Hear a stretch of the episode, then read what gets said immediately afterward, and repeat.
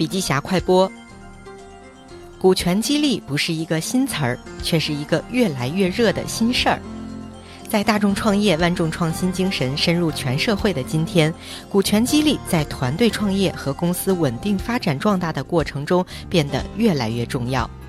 在留住人才和吸引人才、调整公司股权结构、让员工和老板形成利益共同体、降低人力成本支出等方面的作用，越来越被现在的公司，尤其是互联网公司重视。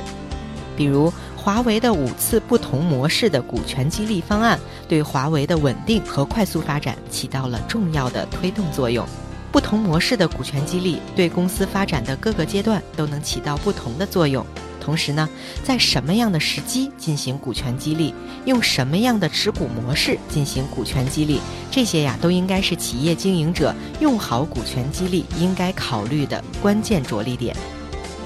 好了，深度学习还需关注微信公众账号“笔记侠”，阅读完整版笔记还原。